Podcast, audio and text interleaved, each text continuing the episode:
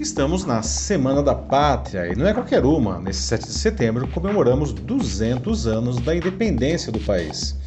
O Brasil merecia estar em melhor forma para uma data tão emblemática, mas chegamos aqui com a nossa sociedade rachada ao meio porque nossas paixões foram exacerbadas pelo meio digital para o bem e para o mal. A quem isso interessa? Não se trata de um fenômeno visto apenas no Brasil. A polarização social pelas redes floresceu nos Estados Unidos e se espalhou como uma erva daninha pelo mundo, mas por aqui ele encontrou terreno fértil, pois a gente adora uma rede social. E não há nada de errado nisso a princípio, eu mesmo atuo fortemente nessas plataformas. O risco surge quando passamos a depender do que vemos nelas para tomarmos decisões cotidianas uh, terceirizando o nosso senso crítico. E é nessa hora, quando rebaixamos as nossas defesas, que os oportunistas usam esses recursos digitais para nos manipular. E o resultado é um país que parece ter perdido sua capacidade de construir seu futuro de maneira unificada, como se para um grupo satisfazer seus desejos precisasse eliminar aqueles que pensam de maneira divergente.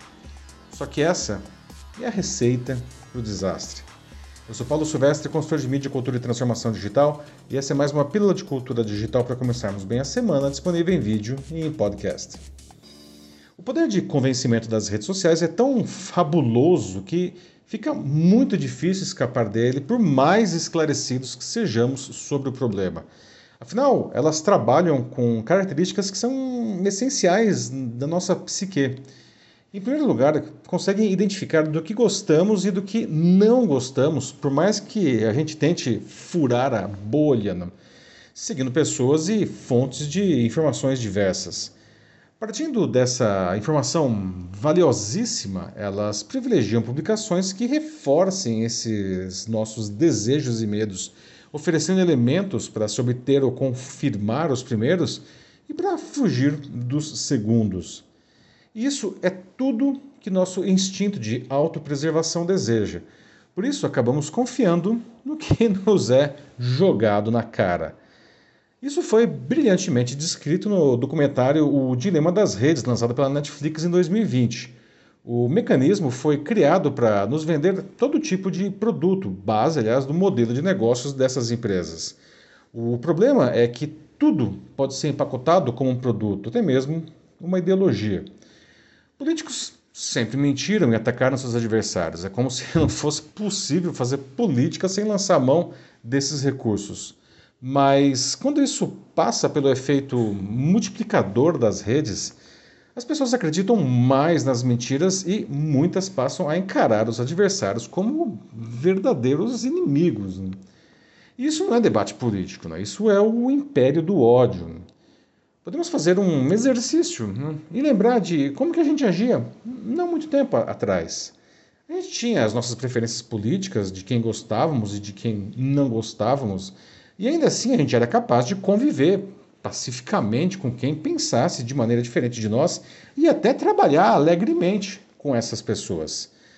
Hoje, todo mundo conhece casos de familiares, de amigos, de colegas que, que cortaram laços uh, por esse motivo. Talvez nós mesmos já tenhamos feito isso.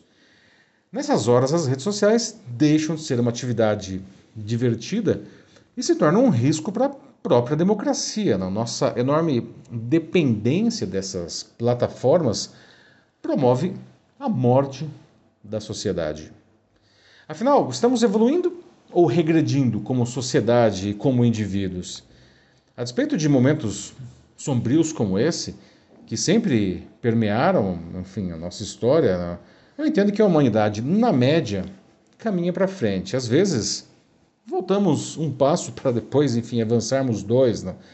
E em cada recorte sempre haverá pontos em que a gente avança e em que a gente retrocede. Temos as evoluções científicas aí, por exemplo, que crescem de uma maneira exponencial, não apenas para pegar um exemplo claro, não basta ver a diferença de tratamentos e cuidados entre duas devastadoras pandemias, a da gripe espanhola e a da Covid-19, separadas aí por um século. Sem a tecnologia desenvolvida nesse intervalo, o novo coronavírus teria matado muitíssimo mais agora.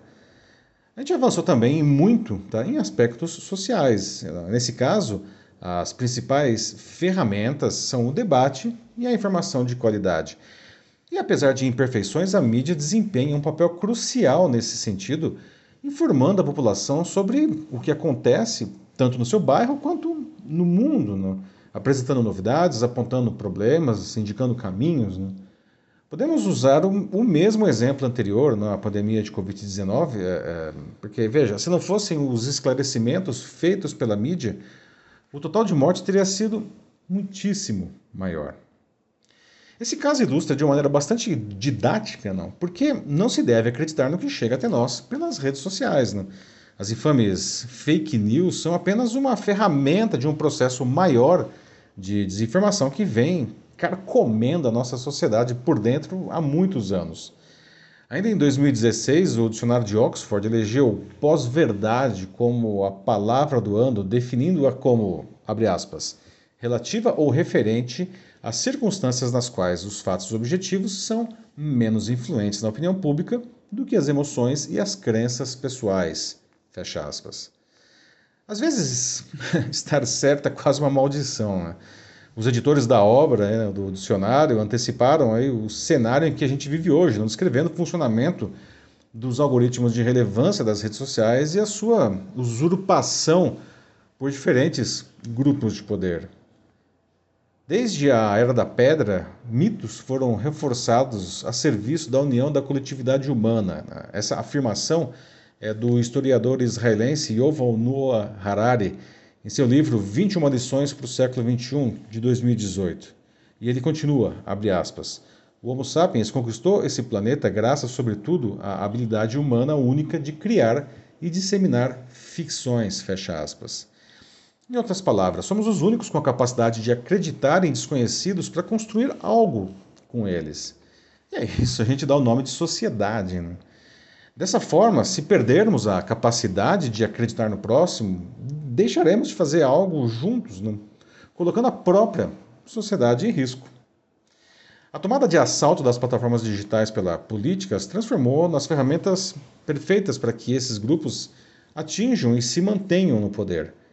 A mecânica é elevar irresponsavelmente a polarização, a intolerância, o ódio a patamares perigosíssimos. Não, não é à toa que brasileiros estão literalmente resolvendo até pequenas diferenças à bala, não? nas ruas, no trânsito, em shows, em igrejas, até em festas de aniversário. Não?